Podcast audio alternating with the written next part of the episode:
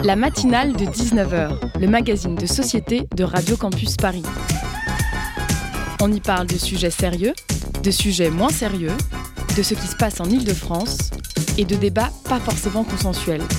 Tous les jours du lundi au jeudi sur le 93.9.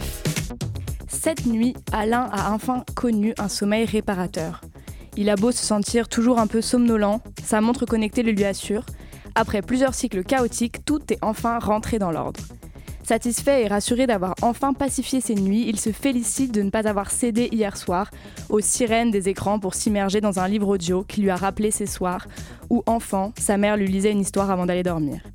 Bien au chaud sous une couette lestée qui lui procure la sensation d'être étreint par un corps ami, Alain se roule en boule et parcourt les titres de la newsletter uniquement composée de bonnes nouvelles venues du monde entier qu'il reçoit tous les matins sur sa boîte mail.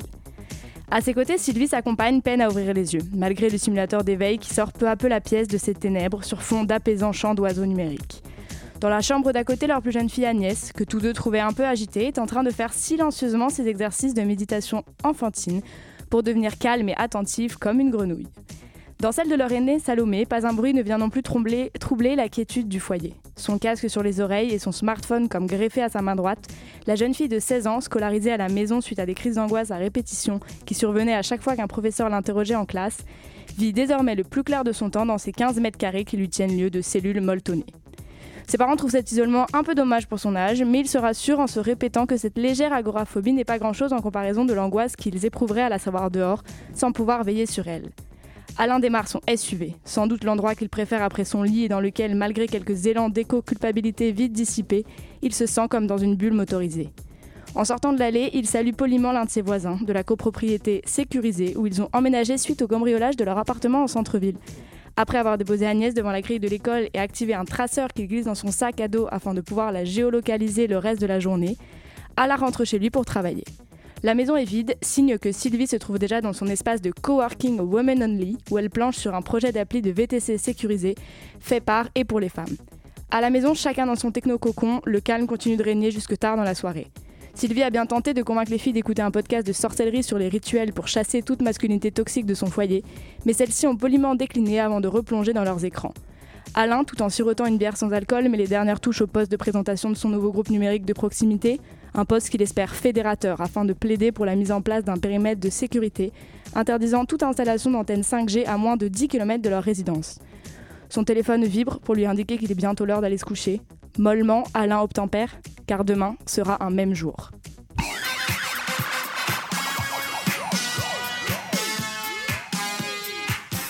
Bonsoir à toutes et à tous, vous venez d'entendre des extraits de l'introduction du livre de Vincent Coquebert, La civilisation du cocon. Vincent Coquebert sera avec nous ce soir pour nous parler de cette civilisation bulle, sécuritaire et des conséquences notamment des confinements sur cette civilisation. Nous nous envolerons ensuite à Mexico avec le portrait de Florent Blum, Félix Blum, pardon, artiste sonore par Louis-Pierre Lacouture. Nous serons bien accompagnés ce soir puisqu'on aura le reportage de Nolwenn sur les distributions alimentaires pour les étudiants précaires qu'organise Linky et la chronique de Loïc qui nous parlera de l'écrivain. Édouard Louis, pardon. Bonne soirée littéraire à l'écoute de Radio Campus. La matinale de 19h sur Radio Campus Paris. Repli sur soi, isolationnisme, peur de l'autre et peur du risque, enjeux sécuritaires, serions-nous devenus trop heureux, timides, enfermés dans des bulles trop confortables? Cette patronne d'hôtel au chômage forcé a trouvé comment gagner en sérénité. Je suis à la maison très tôt par la force des choses et je me crée ma petite ambiance pour la soirée. J'allume toutes mes bougies pour me créer une petite atmosphère réconfortante. Et c'est mon petit rituel maintenant du soir quand j'arrive à la maison. Un petit rituel inspiré de ce mot déconcertant qui se prononce yuge, l'art de vivre à la danoise. Lumière tamisée, couverture musique douce pour créer une atmosphère chaleureuse ou comment faire de l'ordinaire un enchantement. C'était un extrait du journal de France 2 diffusé le 22 janvier dernier qui nous emmenait tout droit dans notre sujet du jour car on va parler de cocooning ce soir. Non pas pour vous donner des conseils et vous aider à passer un meilleur confinement, quoique en fait. Bonsoir Vincent Coquebert, merci d'être avec nous. Et bonsoir, Loïc. Bonsoir. Bonsoir Loïc, merci d'être avec moi. Alors Vincent Coquebert, vous êtes l'auteur de La civilisation du cocon, en finir avec le repli sur soi, paru aux éditions Arquet.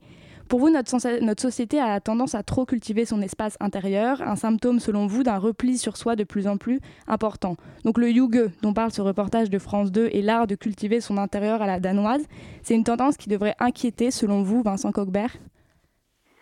Alors c'est, euh, elle, est, intéressante cette tendance parce que je ne sais pas si, euh, si vous en souvenez, mais euh, elle a débarqué en France et d'ailleurs dans le monde en fait, il y a eu un, il y a une analyse en fait du nombre de fois où sur Google le, terme avait été le terme avait été écrit et donc ça a vraiment explosé les compteurs. C'est une, une philosophie philosophie de vie qui vient des pays du Nord et qui qui en fait valorise une sorte de de confort molletonné avec les siens. En fait, c'est surtout l'idée en fait d'être avec les siens, d'être bien entouré, et ensuite d'avoir des, tasses de café fumant, d'avoir de la comfort food un petit peu régressive, d'être, euh, de mettre des bougies parfumées, d'être avec un plaid pour avoir chaud.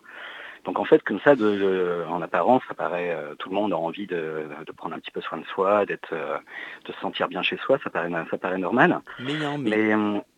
ce qui est intéressant, c'est qu'en, c'est qu'en 2016, c'est, c'est donc le, moment où ça a explosé, c'est aussi euh, l'année où on a eu Donald Trump au pouvoir, où il y a eu l'année du Brexit, et des chercheurs de, suédois se sont intéressés aussi euh, du Danemark, euh, des Suédois qui sont, qui sont donc intéressés sur cette philosophie qui vient, qui vient du Danemark, pour en fait, ils se sont rendus compte que dans les communautés qui pratiquaient vraiment et qui étaient, vraiment, on va dire, adeptes de, cette, philosophie de vie-là, eh ben c'était des, c'était souvent des groupes en fait qui trouvaient des très bonnes raisons en fait pour, parce que c'était quelque chose qui fédérait énormément d'avoir ces mêmes valeurs de, de conversation expurgée de toute, polémique, d'aimer les mêmes choses, de discuter des mêmes choses, d'être entouré, d'être entouré avec des gens qui nous ressemblent, et qu'en même temps, ça devenait aussi une sorte de, dynamique pour exclure l'autre, en fait, qui ne partage pas forcément, ou du moins une altérité un peu différente de soi. Et, euh, et c'était pas, c'était pas forcément un hasard que, euh, que la même année finalement où cette, euh, cette philosophie de vie qui vient du Nord en fait réussit à avoir une sorte d'écho mondial, au même moment où on voit quand même pas mal de mouvements populistes avec ces mêmes, quelque part avec ces mêmes dynamique de dire en fait nous on veut simplement être avec des gens qui nous ressemblent, on veut être, on veut être mmh. entre nous. Eh bien ça se, ça se, au niveau individuel ça paraît, ça paraît inoffensif, mais appliqué à l'échelle, euh, à l'échelle d'un groupe et d'un collectif voire d'une nation, ça peut créer des dynamiques de, bah, de, renfermement sur soi et de quelque part de perception de l'altérité comme quelque chose d'inquiétant.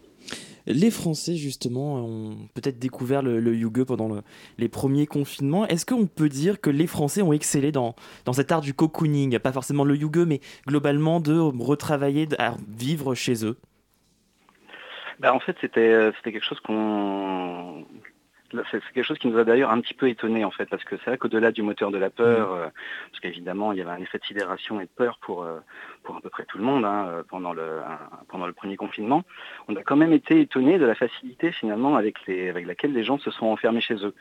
Et on a ensuite été étonné du fait que, ce qu'on a appelé le syndrome de la cabane, en fait, bah, du fait que les gens avaient du mal, du moins pour une certaine part d'entre eux, à renouer avec la vie, à, réussir à ressortir de chez eux, à ressortir, finalement à, renouer un petit peu avec cette altérité grouillante. Et euh, c'était même dans, c'est un syndrome qu'on a vu dans différents pays, et même en Espagne, il y avait, il y avait un hashtag dans, dans les pays, qui disait si on gardait pour tout le temps, le, hashtag restait chez vous. Donc est-ce que les Français se sont révélés euh, Alors déjà, il y avait la part des Français qui, parce qu'il ne faut pas oublier la part des Français qui n'ont pas de, chez qui euh, où le travail n'est pas domiciliable. Donc en fait, pour le télétravail, n'est pas, il faut, il faut sortir de chez soi, il faut. Mais c'est surprenant pour pour les Français parce qu'on a vu dans d'autres pays qui sont qui nous ressemblent beaucoup finalement. Les Pays-Bas, par exemple, euh, les mesures telles que le couvre-feu ont été beaucoup moins acceptées. Il y a eu des manifestations au début de l'année, par exemple c'est un pays beaucoup plus libéral et euh, qui, est beaucoup plus attaché aux valeurs de liberté. dans l'histoire des Pays-Bas, je pense qu'on ne peut pas trop comparer. Nous, on est plus sur un fondement d'égalité pour le coup. C'est là où on a vu à un moment donné, nous, des, des, comment, quelque part des, dynamiques un peu négatives, c'est qu'on se rendait compte que chacun n'était pas égalité, que, que certains avaient quelque part plus de droits que d'autres ou euh, vivaient des confinements euh, beaucoup, plus, beaucoup plus agréables que d'autres. Ça a pu se voir, par exemple, avec quand Leila Slimani, l'écrivaine, avait, témoigné de son confinement dans, dans les pages du Nouvel Obs.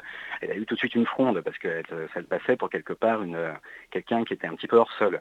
Mais euh, donc la comparaison avec le, avec le Danemark, euh, avec, les, avec les Pays-Bas, pardon, euh, ne semble pas tout à fait pas tout à fait la même parce que c'est vrai que c'est un pays qui, une, qui a une culture beaucoup plus libérale que nous. D'ailleurs, ça se, ça se voit dans leur acceptation bah, des drogues douces, de la prostitution, de la place aussi des minorités qui n'est pas la même. Il n'y a pas a pas cette même, y a pas cette même idée d'universalisme. Voilà. Alors nous, on s'est posé une question parce que du coup, euh, ce, confinement qui semble quand même incarner euh, la tendance excessive de, de ce repli euh, sur soi et de se rester chez soi, est-ce que donc ce, ces confinements-là multiples qu'il y a eu vont avoir des, conséquences, modifier la vie qu'on va avoir? Parce que vous semblez pointer pourtant qu'il y avait déjà des tendances qui existaient avant le Covid et en fait, ce confinement serait un accélérateur juste de choses qui seraient arrivées quand même de toute façon. Bah en fait, là où, où, je dis que ça a été un, pour le coup accélérateur, parce que moi j'avais commencé ce livre-là avant, c'est que j'observais, donc c'était ce, qui m'intéressait, c'était ce que je percevais comme une, une sorte de, vraiment de, de, période historique dans laquelle on est beaucoup plus dans un phénomène de repli que de conquête du monde.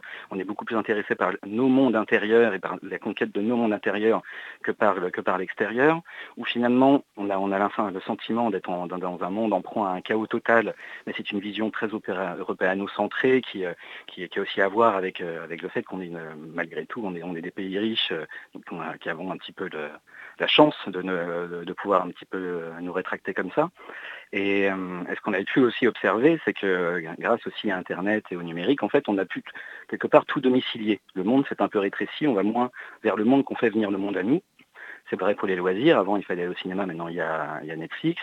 C'est vrai pour, euh, c'est vrai pour la, pour les magasins. Aujourd'hui, il y a Amazon. C'est vrai aussi même quasiment pour les, pour les rencontres, parce qu'avant, il fallait même des fois aller dans les bars, mais quelque part, on a aussi pu domicilier les relations sociales. Et aujourd'hui, c'est vrai avec le travail.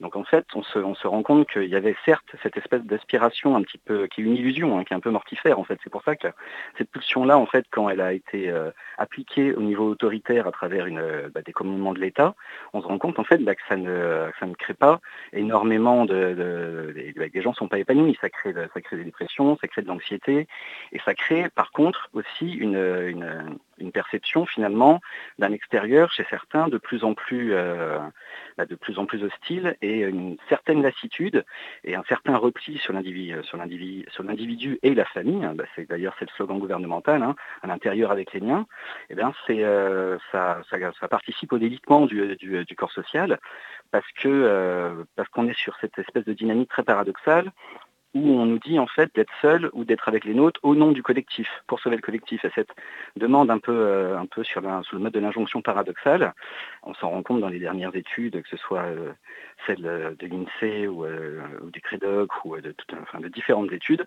on se, on se, rend bien compte en tout cas dans l'humeur des Français qu'il n'y a, a, pas une fois d'envie en fait de parce que parce que beaucoup de lassitude, parce que du mal à se projeter, parce que beaucoup d'incertitudes, il n'y a pas une fois d'envie de renouer avec, vous, avec le monde d'avant. Ces dynamiques que vous avez citées à, à que ce soit la livraison des courses à domicile, la hausse des abonnements à Netflix, c'est des choses qui existaient déjà avant. Finalement, est-ce qu'on peut dire que le, monde d'après dont on a parlé euh, il y a un an ressemblera au monde d'avant, mais on, sera, on arrivera beaucoup plus rapidement dans ce que ça aurait été s'il n'y avait pas eu le confinement? Bah, disons que ça s'est euh, ça s'est largement euh, massifié et normalisé.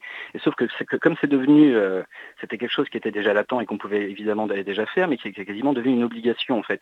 Et c'est aussi ça qui a permis de rendre un petit peu quelque part désirable entre guillemets même le premier confinement. Je ne sais pas si vous vous souvenez, mais il y avait de nombreux discours, qu'ils soient médiatiques, intellectuels ou même des, qui venaient des gens en fait, où il y avait des gens qui se sentaient mieux psychologiquement, qui se disaient bah, moi je suis bien dans ma petite forteresse intérieure. Mmh. Et quelque part ça ça a permis aussi d'être un révélateur non pas finalement de, notre envie à tout prix de nous enfermer, parce que je ne pense pas qu'on ait envie de tout prix de nous enfermer, mais beaucoup, en tout cas un révélateur de, la part d'une grande part de la population qui, euh, qui n'a plus trop envie de jouer le jeu euh, et pour qui en fait des idées de destin collectif en fait deviennent aujourd'hui des notions de plus en plus floues. Oui, vous, vous parlez d'un désintérêt de la vie sociale, des gens qui se retireraient et qui ne, du coup n'accorderaient euh, plus d'importance réellement dans cette action de, de, cette vie, de cette société. Mais alors du coup, cette cocoonisation donc semble avoir un aspect plus négatif, un repli sur soi. Est-ce que euh, on peut parler d'une certaine forme d'égoïsme? Bah, disons une, une, certaine forme d'individualisme en tout cas, parce que l'égoïsme c'est euh, probablement encore autre chose, quoique par exemple dans tout ce qu'on a appelé, parce qu'on a beaucoup parlé de la société du care, donc cette, cette idée de vouloir prendre soin de l'autre, ça, et c'est une philosophie qu'on essaie d'imposer depuis 20 ans, une philosophie humaniste, et ça marche pas beaucoup. Par contre, on s'est rendu compte que la tendance du self-care, qui est portée par le, par le commerce, le marketing, et donc l'idée en fait d'être d'être le, centre, de son univers et de tout le temps penser à se faire bien à soi avant de penser à faire, du bien aux autres, et, euh, et quelque chose en tout cas qui, euh, valorise plutôt des, pulsions de, qui sont pas vraiment des, pulsions de partage et donc des pulsions de, collectif. Mais euh, En tout cas, ce qui est, je ne sais pas si on peut vraiment parler d'égoïsme parce que c'est, ça s'explique en fait cette, cette, cette grande séquence là, s'explique par s'explique par différentes dynamiques collectives, en fait, par différents désenchantements aussi collectifs, et par une certaine défiance et une certaine méfiance, euh, d'abord institutionnelle, puis, puis ensuite interpersonnelle qui se crée dans le corps social, qui fait qu'en fait, que ce soit, euh, parce que c'est une pulsion aussi qui traverse les différentes classes sociales, qu'elles soient, économiquement élevées ou économiquement plutôt, euh, plutôt, plutôt paupérisées, et ça, ça, touche aussi les différents âges, on a, il y a une, la France, en tout cas, et différents pays, c'est vrai aussi pour les États-Unis, est traversée par une pulsion d'entre-soi qui, euh, qui, avant était réservée plutôt à une élite ou à, des, euh, ou à ce qu'on appelle des minorités et qui aujourd'hui en fait traverse même tout le ventre mou de la société. Donc c'est, euh, ça crée quelque chose qui est, qui est plus de l'ordre en fait du, de la dynamique de civilisation. Donc c'est pas, c'est peut-être une somme de comportements un peu égoïstes qui crée ça, mais c'est aussi un, c'est aussi un, quelque part une réponse à un besoin et à une, et à une, une, manière de quelque part de calmer des angoisses et de calmer, de calmer parfois même des syndromes en fait, de, cette idée, ce qu'on a appelé la fatigue d'être soi. Et paradoxalement, le fait de, demander de plus en plus de sécurité, de plus en plus de confort et de plus en plus d'entre-soi génère des effets souvent paradoxaux et un peu pervers, parce que la sécurité comme le confort sont des notions cannibales, parce que plus on en veut, et eh ben plus le curseur augmente et plus, euh, plus on va en demander, et plus quelque part le, ce qui est de l'ordre de la différence, de l'altérité, de l'extérieur va, va nous paraître à tort et va euh, psychiquement quelque, quelque chose de très, de très rugueux. Donc c'est euh, disons qu'en fait c'est le piège de cette, de cette séquence dans laquelle on est, où on a pu quelque part, euh, parce qu'on est arrivé à certains niveaux économiques, croire qu'en fait cette, euh, cette, cette pulsion quelque part qui, peut paraître saine d'être de se protéger, d'être avec les siens et d'être et d'éviter finalement de s'exposer à ce qui peut être violent ou, rugueux ou désagréable ou eh ben c'est c'est une on dire c'est une c'est un c'est quelque chose qui, par, euh, par la somme de ces, de ces effets, si les, si les gens les mettent en place, en fait, a, tendance à largement morceler, morceler le corps social. On va reparler de ça juste après euh, bah, une petite pause musicale. Radio Campus Sous les lueurs Paris. du crépuscule sur le parking, on m'a forcé à boire. Et j'ai le pull taché de jean, de grandes lampées, de myrtille vodka, avalé à la fiole.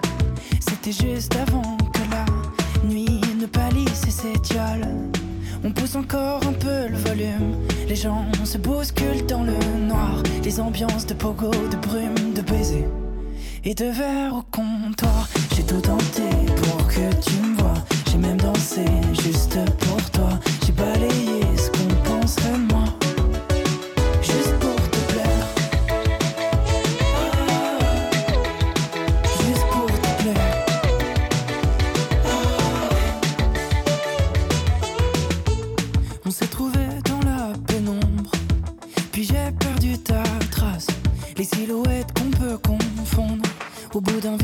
une impasse.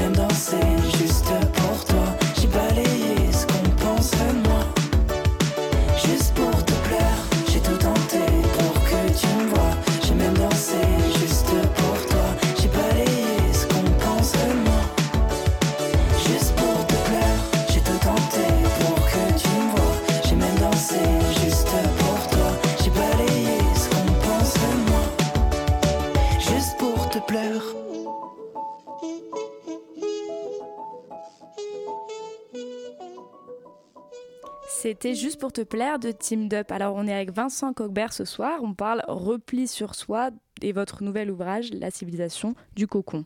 Et on avait, en, lisant votre livre, Vincent Coquebert, euh, avec Chloé, un peu un sentiment un peu gênant, parce que ce qui ressort de votre livre, c'est qu'on en ressort un peu pessimiste, parce que forcément, quand on vous lit, et l'introduction que tu as lue tout à l'heure euh, au début d'émission, on se reconnaît forcément dans certains de ces personnages, ou on se reconnaît forcément des amis à nous dans ces personnages, euh, et du coup, on se dit, mais comment on, comment on fait? Est-ce que nos pratiques sont si mauvaises que ça, Vincent Coquebert? Alors, euh, c'était vraiment une satire aussi au début. C'est pour ça que quand j'invente un peu cette journée type, euh, au début, c'est vraiment pour pousser les curseurs au maximum. Donc c'est pour ça que ça peut donner l'impression d'être quelque chose d'un peu malaisant, on va dire. Mais euh, ensuite, encore une fois, on n'est pas. ça existe à, plusieurs moments dans votre livre. C'est le sentiment qu'on a eu.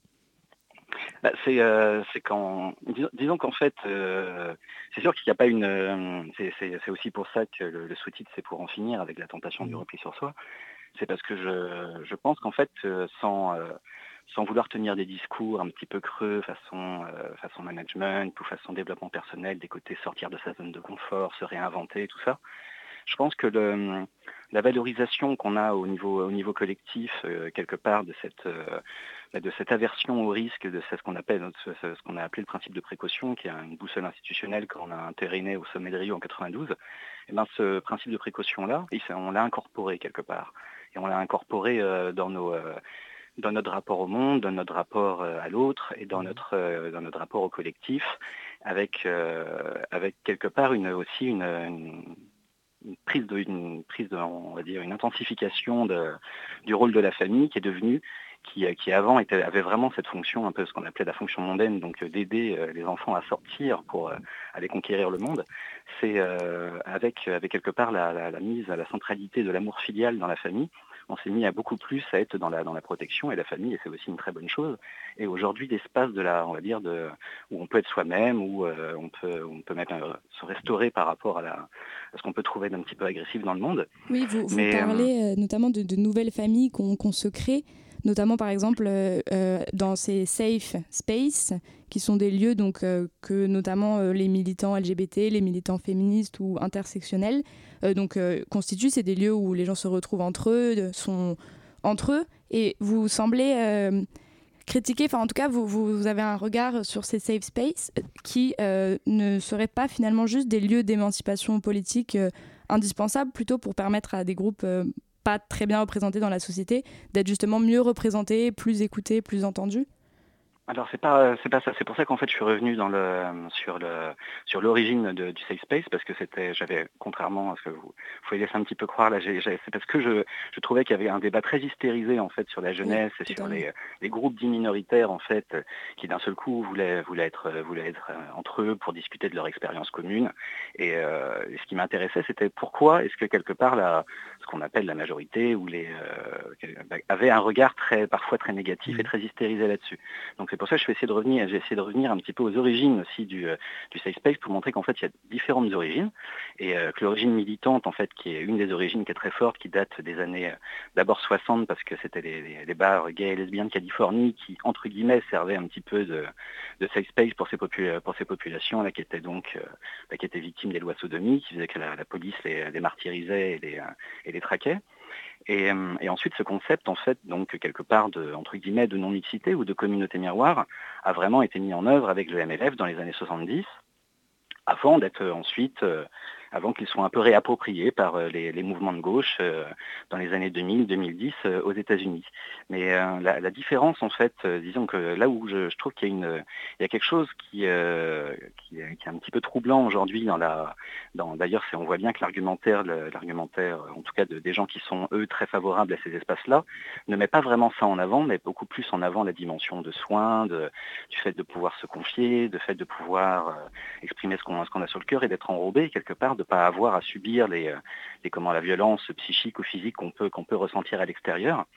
Alors qu'à l'origine, le, le, Safe Space a évidemment cette vocation-là de, de, pouvoir être entouré et de pouvoir être dans une sécurité psychique, parce que la sécurité psychique est primordiale.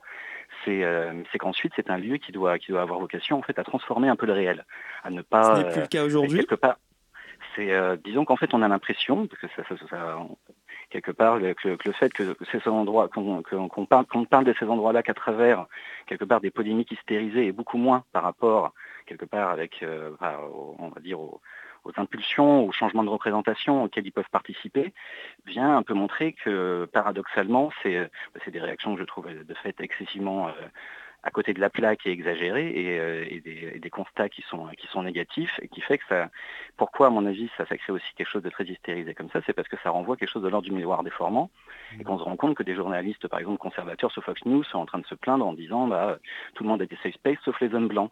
Donc ça montre bien qu'en fait il y, a, eu, euh, il, y a une, il, y a, il y a quelque chose qui joue en fait de l'ordre de la, on va dire, du miroir déformant pourquoi est-ce qu'on est tellement hystérisé quand, euh, quand, il y a euh, simplement des, entre guillemets, ce qu'on appelle aujourd'hui des minorités en tout cas qui se réunissent et qui, discutent entre elles Pourquoi est-ce que ça dérange tellement? C'est parce qu'en fait je pense que cette pulsion qu'ils reconnaissent aussi de, quelque part d'entre-soi et de besoin d'entre-soi traverse tout le monde et traverse toute la société. Donc euh, c'est pour ça que je ne fais pas une critique moi du safe space euh, comme, euh, comme, espace politique. Je, dis simplement qu'en fait, il me semble, et pour, pour, en avoir discuté aussi avec pas mal de militants qui fréquentent ces, lieux-là, c'est que, la, vocation finalement de transformation du monde, la, vocation d'action qui était à l'origine du safe space, en fait, et de, donc de, quelque part de, se mettre en, un, intérieur pour voir l'extérieur, le côté bifidus actif, quoi, ce qui se passe à l'intérieur se voit à l'extérieur, eh ben, est beaucoup moins vrai aujourd'hui. C'est beaucoup c'est disons que c'est moins vrai aujourd'hui. C'est plus des euh, c'est plus des lieux de restauration de, de l'estime, des restaurations un petit peu de bah, d'une quelque part de la chaleur de la communauté beaucoup plus que de la que de la mise en action. Et c'est ce que je c'est ma petite critique, on va dire entre guillemets sur euh, sur les en tout cas sur les polémiques qu'on peut avoir autour de ces espaces-là aujourd'hui, mais qui, qui datent de, bien plus longtemps qu'on le dit en. De, façon un peu plus plus générale pour avancer un peu, euh, pourquoi est-ce qu'aujourd'hui on a tendance à chercher des, des safe spaces que ça soit dans des groupes euh, extérieurs ou même à l'intérieur de, chez nous? Bah, disons qu'en fait c'est un, mouvement qui a, été qui est vraiment apparu dans les années 80, qui était en fait qui était une décennie où qui a valorisé la culture la culture de la réussite individuelle, euh, la culture de la, de la réussite matérielle surtout, et euh, qui sont aussi ces, années où ce qu'on a appelé en sociologie le processus d'autonomisation, donc le fait le fait d'être maître de, sa propre vie, sans recours à des gros modèles dominants, que ce soit euh, l'État, la, police, l'Église, la, famille. En fait, le fait de pouvoir choisir sa vie quelque part, eh euh, on s'est rendu compte dans ces décennies-là que ça, créait chez euh, une grande part des individus, en fait, parce que quelque part, on part pas tous avec les mêmes avec les mêmes chances et on n'a pas tous les mêmes capacités de transformation, d'adaptation. Ça avait, créé en fait ce qu'on appelait une sorte de riscophobie une sorte d'aversion au risque.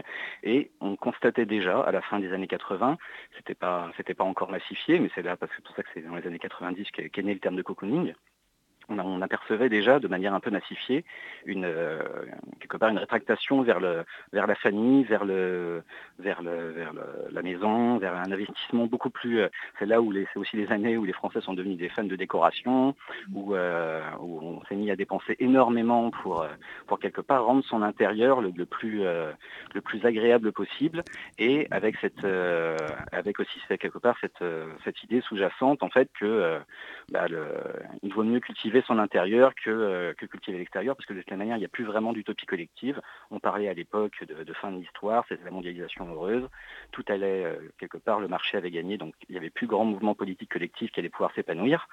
Bah, quelque part, tout ça, tout ça est venu cultiver une sorte de dynamique d'individualisation, de, de, groupes, de clans et de, quelque part de recherche de, gens qui nous ressemblent et quelque part aussi une, une recherche de, de chaleur, beaucoup plus qu'une mise en action en fait. Et, ensuite, il y a eu les, années 2010 qui ont, rendu euh, quelque part complètement faisable et désirable cette espèce de petit fantasme sous-jacent en fait qu'on a un peu chacun dans notre tête de, temps en temps, mais qui normalement est vite dissipé, de pouvoir quelque part faire un petit peu une sorte de micro-sécession individuelle et de se, dire bah, je, suis, bien tout seul, quoi. Le, côté sartrien, l'enfer c'est des autres. Quoi.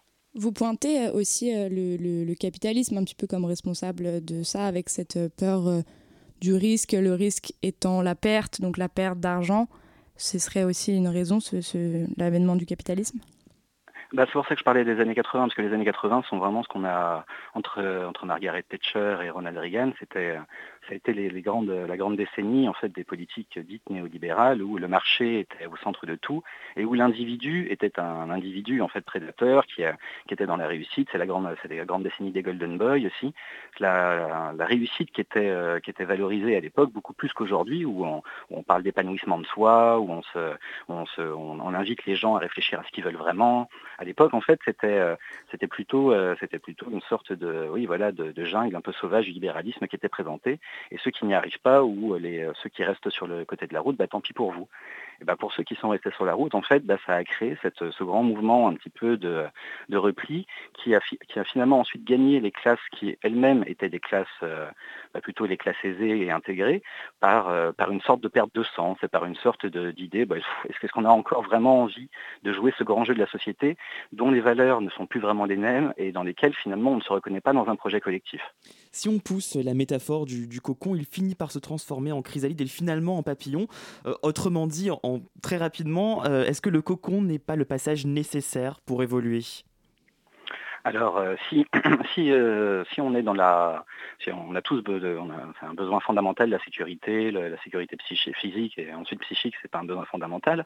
En fait, c'est euh, ce que, j'interroge, mais encore une fois, hein, c'est cette multiplication en fait des cocons de manière un petit peu permanente et partout, que ce soit dans nos relations sociales, que ce soit dans nos relations amoureuses, que ce soit dans nos relations numériques, que ce soit dans le travail, que ce soit dans les, dans les fictions qu'on regarde, que ce soit face au même au niveau, niveau idéologique, face au fait qu'on baisse en empathie et qu'on est de plus en plus de mal finalement à se mettre à la place de l'autre pour essayer de voir comment il comprend, qu'on arrive de moins en moins à discuter, où on est vraiment dans une ère du clash et où la nuance n'existe pas, et eh ben je, c'est que c'est autour de ça que je, dis qu'il y a quelque chose dans lequel il faut qu'on fasse attention parce que euh, parce que quelque part, à force de nous enfermer euh, au nom d'une sécurité psychique en fait qui euh, dont on a le droit, mais qui on a aussi le, on a aussi le droit de prendre des risques et de se dire que des fois on va être triste, que des fois on va rater, que des fois on va pas être, on va être mis aussi un petit peu quelque part en danger psychique. Et eh ben c'est, euh, je pense qu'il faut en tout cas réapprendre. Euh, certes, on a besoin de cocon, mais il faut aussi réapprendre à sortir de soi. Il faut euh, réapprendre à, à essayer de comprendre un petit peu, euh, à dire en fait qu'il y a, peut-être des, euh, si on est tellement euh, aussi obsédé par les safe space intérieurs, c'est peut-être aussi que le, côté de notre safe space intérieur, la Terre en fait paraît de moins en moins sûre, le futur paraît de plus en plus angoissant. et qu'il y a peut-être des, choses à nouer au niveau collectif pour renouer avec un petit peu avec cette idée de, progressisme collectif. Merci Vincent Cockbert, merci beaucoup d'avoir été avec nous ce soir. Je rappelle, vous êtes l'auteur de La civilisation du cocon aux éditions Arché, un ouvrage très instructif que je conseille à tous de lire.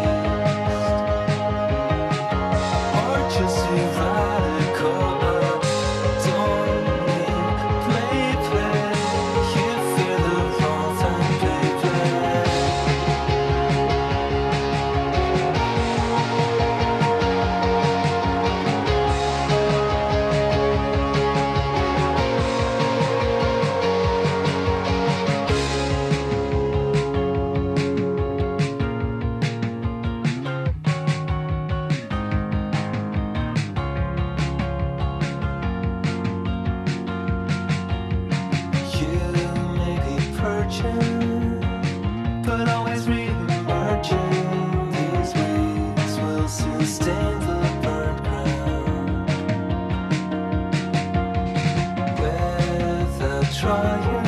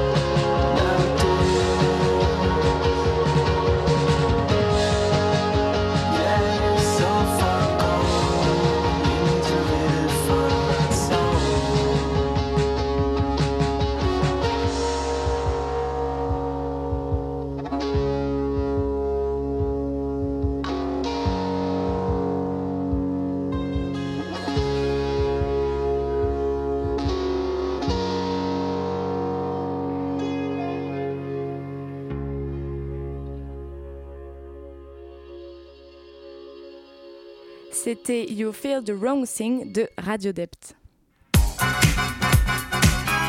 La matinale de 19h. Du lundi au jeudi sur Radio Campus Paris. La crise sanitaire a supprimé beaucoup d'emplois. Parmi les victimes de la crise, les étudiants. Nombre d'entre eux se retrouvent dans une situation très précaire et peinent à joindre les deux bouts. Pour les aider, des associations comme Linky organisent des distributions de colis alimentaires. C'est un reportage de Nolwenn Autray à Ground Control à Paris le samedi 3 avril 2021.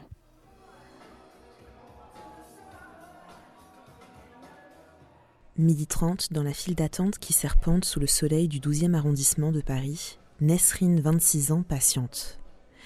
La jeune femme a fait ses études en Algérie, c'est sa première année en France, mais ce n'est pas la première fois qu'elle bénéficie d'aide alimentaire. Cette crise, il n'y a pas de boulot. J'ai cherché partout, j'ai postulé partout, mais malheureusement, il n'y a pas de retour. Du coup, euh, on essaye de s'accrocher, quoi. Là, dans les distributions, ils, donnent tout, tout, en fait. De l'huile, de lait, de tout ce qu'il faut, des fruits, des légumes. Euh, franchement, je remercie tous les, les, les bénévoles, les, organisations, les organismes qui, euh, qui attribuent à ça. Vraiment, c'est bien pour nous. Tout est bio, mais donc on a des pommes de terre, des navets, des carottes, des fenouilles, des courgettes. Julien, bio, président de l'association Linky. Des pommes, des clémentines, des poires, des pâtes, du, du, de la farine, des plats euh, préparés par euh, un cuisinier, plats végétariens et plats avec de la viande, des petits plats préparés par un chef. Je vais vous montrer un petit peu ce qu'il y a là-dedans. C'est du bœuf braisé avec de l'igname, une purée de pois et euh, une sauce, et vous voyez de l'oignon rouge glacé. Et puis on a ici du pain bio et des viennoiseries, et puis vous voyez des petits œufs, euh, des petits œufs de Pâques. Voilà.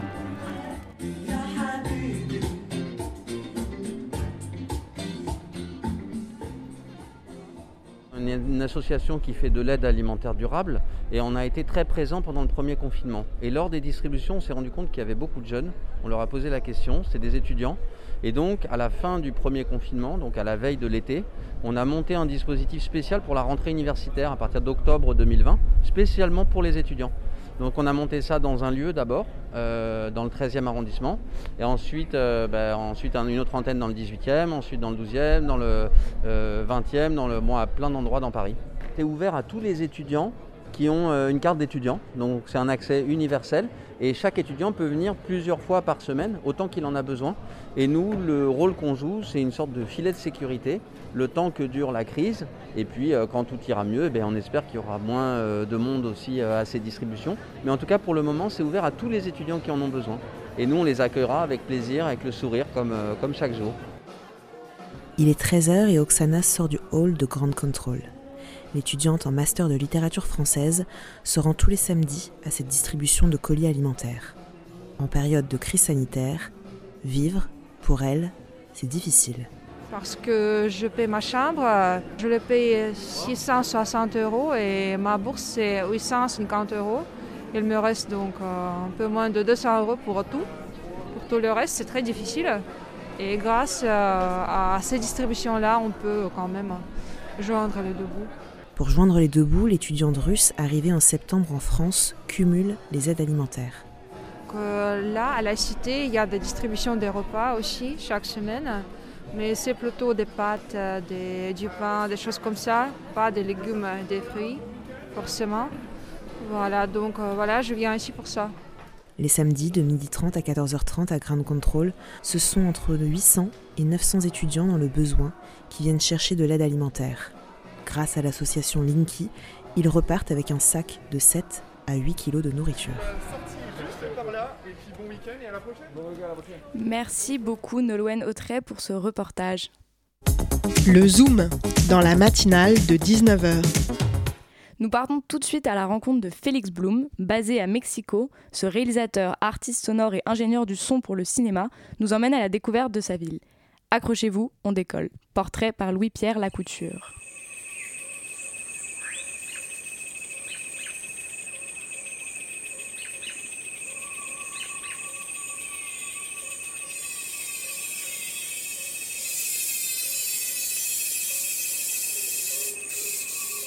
Donc je suis Félix Blum, je suis ingénieur du son artiste sonore.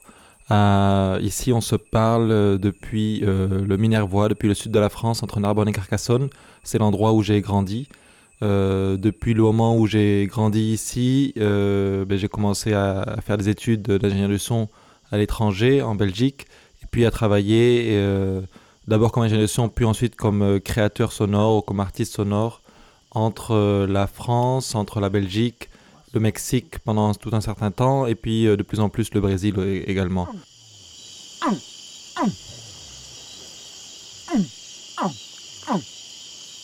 Curupira Bête des Bois, c'est un, ben, devenu un film, mais c'était d'abord une pièce sonore, ou c'était même d'ailleurs au départ juste la prise de son. C'était euh, il y a quelques années, j'avais un, trou entre deux projets au Chili, et je me suis dit tiens, je vais en profiter pour aller euh, enregistrer les sons. Et un peu naïvement, je me suis dit voilà, pourquoi pas aller dans la forêt amazonienne, qui est un peu le, paradis sonore de l'ingénieur du son. Et donc j'ai passé plusieurs semaines dans un petit village qui s'appelle Tawari, dont je ne connaissais rien avant d'y arriver. Euh, j'ai passé plusieurs semaines à enregistrer d'abord les sons. C'était voilà mon, prétexte pour arriver. C'était ma carte de visite, mes micros, mon enregistreur, et me dire voilà, je suis là pour enregistrer les sons de la forêt. Euh, mais évidemment, après une dizaine de jours, ben, j'ai commencé à aussi enregistrer les sons du village et puis enregistrer les sons de leurs récits, de leurs histoires, euh, qui devenaient une sorte d'interview avec chacun des, habitants. Donc c'est un tout petit village. Et puis j'ai commencé aussi à faire quelques images filmées euh, de eux qui m'accompagnaient et qui écoutaient avec moi les sons de cette forêt.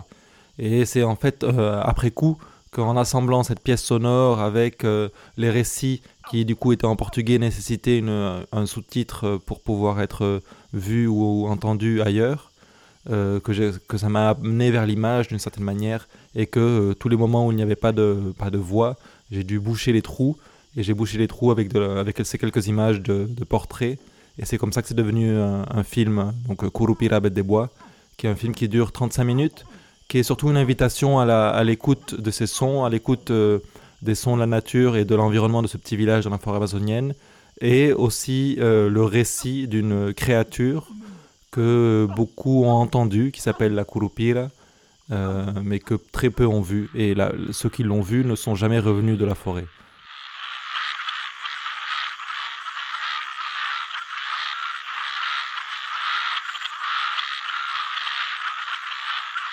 J'aime bien la citation d'Orson Welles qui, qui dit qu'à la radio, l'écran est beaucoup plus grand qu'au cinéma. Euh, parce qu'on n'a pas, voilà, on n'a pas un cadre. Euh, quand on est dans le noir, donc il y a beaucoup de moments du film qui sont en noir, dans le noir. Quand on est dans le noir, on n'a pas un cadre qui définit ce qui est ou ce qui n'est pas euh, le film qu'on est en train de voir.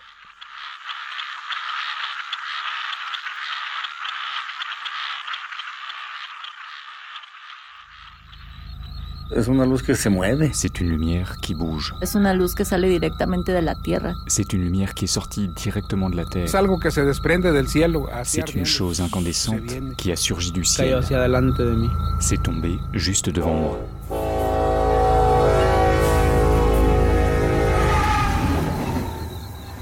Donc Luces del Desierto, c'est un film que j'ai euh, réalisé euh, tout récemment. Euh, bon, le tournage s'est fait il y a un peu plus d'un an. Donc c'est un film un peu sur la même base que Curupira avec des bois. C'est un film qui nous invite à l'écoute. Une grande partie du film est cette fois aussi en, dans le noir. Si ce n'est que le noir de la Curupira était un noir total pour la plupart du, temps. Il y a juste un seul moment où ce noir devient le noir de la nuit. C'est quand les éclairs, quand, quand l'orage arrive. Euh, pour Luces del Desierto, donc Lumière du désert, j'ai décidé de faire tout le film dans l'obscurité et euh, de se balader donc du coup dans cette obscurité du désert. Donc on ne voit vraiment jamais le désert, par contre on l'entend et on entend encore une fois aussi les récits, les récits des gens euh, de, ce, de ces petits villages qui sont au-dessus de San Luis Potosí au Mexique, qui nous racontent des lumières qu'ils ont vues et qui essayent de les interpréter, qui essaient de leur donner, de leur donner une signification. Elles viennent chercher les enfants ou les bébés. Beaucoup sont morts. Sainte Marie, Mère de Dieu, priez pour nous pauvres pécheurs. Donc on a fait toute la, toute la partie de prise de son sur place en se présentant de la même manière avec nos micros, avec nos enregistreurs, et puis petit à petit en essayant de glaner euh, ben, des récits. Et dans ces récits, il se trouve que les gens commençaient à nous raconter des histoires de lumière. Euh, évidemment, on ne savait pas avant d'arriver sur place qu'il y avait des lumières dans le désert, que les gens voyaient des lumières. Et c'est vraiment en faisant que la découverte est, arrivée. Et donc ce glanage de matière s'est fait sur ces trois axes de manière parallèle, c'est-à-dire les, les ambiances, les sons du désert, les récits de ses habitants, de ces gens qui vivent dans ce désert, et les images vidéo, donc, qui étaient toutes filmées dans la nuit, dans laquelle on voit apparaître aussi des lumières. Euh, ça peut être les lumières du train, ça peut être les lumières des, insectes qui s'approchent d'une lampe, ça peut être un feu, euh, parfois des lumières qu'on ne reconnaît pas ou on a du mal à savoir euh, l'origine. Et voilà, ça fait une sorte d'écho, ça peut créer un parallèle avec les récits de ces gens qui nous racontent des, histoires de lumière qu'ils ont vues, des lumières qui, qui ont été parfois dangereuses, ou de comment ces lumières peuvent apparaître ou disparaître.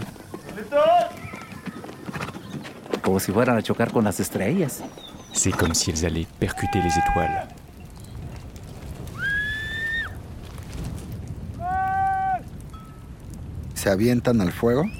Elles se lancent dans les flammes et de là, elles ressortent sous forme de boules de feu. Euh, finalement, pour moi, c'est plus que des films, c'est des pièces sonores avec des images. Euh, donc euh, ça peut rentrer parfois dans le cadre euh, pièce sonore, parfois dans le cadre film. donc c'est vrai qu'en général je suis plutôt dans des festivals qui sont plutôt documentaires ou qu'on appelle de non-fiction. mais voilà, ça reste dans cette... voilà, les récits que j'ai captés dans les deux films sont des récits de personnes qui m'ont été racontés. Donc il n'y a, pas de, a pas un scénario écrit, il n'y a pas un texte lu. voilà, et après par contre ils nous racontent des histoires qui... Euh, ben, vont au-delà de la raison parfois, qui vont au-delà du réalisme qu'on connaît. Et euh, c'est ça qui m'intéresse aussi, c'est cette, cette, frontière, en fait, tous ces endroits à la lisière entre deux, catégories, ces endroits entre la lisière entre euh, deux formes différentes. Je trouve que c'est ça qui est intéressant, c'est quand on, quand on se situe justement voilà, là où on est ni l'un ni l'autre et où on peut se permettre du coup peut-être plus de choses. pour moi, le gros problème de l'image, c'est que ça nous montre et donc ça nous enlève une grande partie de l'imaginaire, ça, nous, enlève une grande partie de ce qu'on peut imaginer hors, en dehors de, ce qu'on nous montre. Euh, et donc le son a, ce pouvoir-là de pouvoir euh, ben, nous, créer à, chacun une expérience euh, individuelle qui va être différente pour chacun ou pour chacune, un peu de la même manière que quand on lit un livre.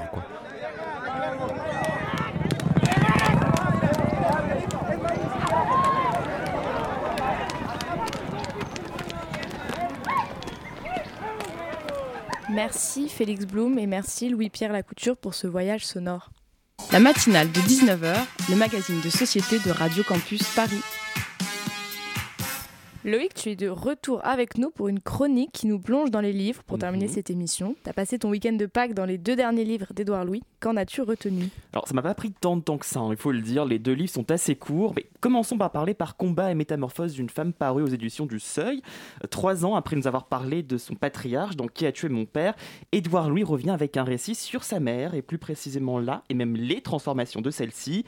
Le point de départ de ce livre est une photo d'une femme jeune et heureuse, prise avant la naissance de l'auteur. En tombant dessus, une chose le frappe, la femme qu'il voit semble si différente de la mère qu'il a élevée étant enfant.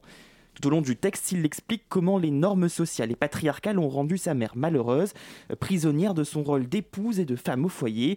Du sourire perdu de la première photo, le livre nous raconte le voyage de cette femme et le sourire qu'elle semble arborer de nouveau une centaine de pages plus loin. L'auteur nous parle aussi de lui, de sa jeunesse, comment enfant il vivait le regard des autres, sa peur que ce regard sur lui, garçon trop efféminé pour ne pas qu'on comprenne qu'il est homosexuel, ne fasse honte à sa mère. Alors contrairement à ce qu'il voit dans les films, à la fin de l'année, lui n'attend pas que sa mère vienne le voir sur la scène de l'école. Il a peur qu'en venant, elle, assiste à la représentation, elle ne découvre la vérité. La nouvelle transformation de cette femme, son émancipation, n'est pas sans rappeler celle d'Edouard Louis himself, qu'il a raconté dans son premier roman, pour en finir avec Eddie Bellegueule il y a quelques années. Comme lui, elle finit par quitter le village picard dans lequel ils ont vécu pendant tant d'années comme lui, elle goûte à la vie parisienne. Attention spoiler, elle finira même par rencontrer Catherine Deneuve. Enfin, comme lui, elle décide aussi de changer de nom. Bref, c'est un livre qui se lit rapidement, tendre, rempli de poésie et de sociologie. Le texte devrait prochainement connaître une deuxième vie sur les planches et peut-être que là, Édouard Louis sera heureux d'avoir sa mère dans le public. Et à côté de ce récit sort un deuxième livre, Dialogue sur l'art et la politique, paru dans la collection des mots au PUF. Un essai donc et plus précisément un dialogue avec le cinéaste Ken Loach qu'on connaît pour ses films Moi Daniel Blake ou plus récemment Sorry We Miss You. Euh, on est forcément curieux de savoir hein, ce qu'un romancier et fils d'ouvrier a à dire à un cinéaste britannique qui a beaucoup travaillé sur les questions d'exploitation dans le monde du travail. La question principale de cet autre petit livre, 67 pages à peine, c'est comment l'art et les artistes peuvent-ils influencer un monde de plus en plus à droite, voire à l'extrême droite? Pour eux, les livres sont un moyen d'émancipation et un refuge où l'on peut écrire ce que l'on ne peut pas dire ailleurs, dans les médias dominants par exemple. Je précise quand même qu'Edouard Louis est allé sur France Inter pour faire sa promo et a aussi fait la couve des Rock la semaine dernière. Mais bon, quelques réflexions quand même intéressantes euh, quand même sur l'utilisation du langage, par exemple le mot victimisation, euh, qui selon Édouard Louis est une stratégie rhétorique et politique des dominants pour réduire les dominés à une forme de honte et à leur silence. Je vous laisse réfléchir là-dessus. Euh, c'était le premier livre de dialogue d'Edouard Louis. La bonne nouvelle, c'est que d'autres devraient suivre. C'est en tout cas l'ambition de l'auteur. Eh ben, merci Loïc pour cette chronique littéraire et on compte sur toi pour nous tenir informés de leur sortie. Et c'est déjà la fin de cette émission. Alors merci d'abord à Vincent Coquebert d'avoir été avec nous. Merci au bénévole Loïc, Nolwenn et merci à Félix Blum. Merci à Colin pour la réalisation à Anaïs et Philippe pour la coordination. Et tout de suite, on se retrouve avec Extérieur Nuit. Et je vous souhaite à tous une bonne soirée à l'écoute de Radio Campus Paris.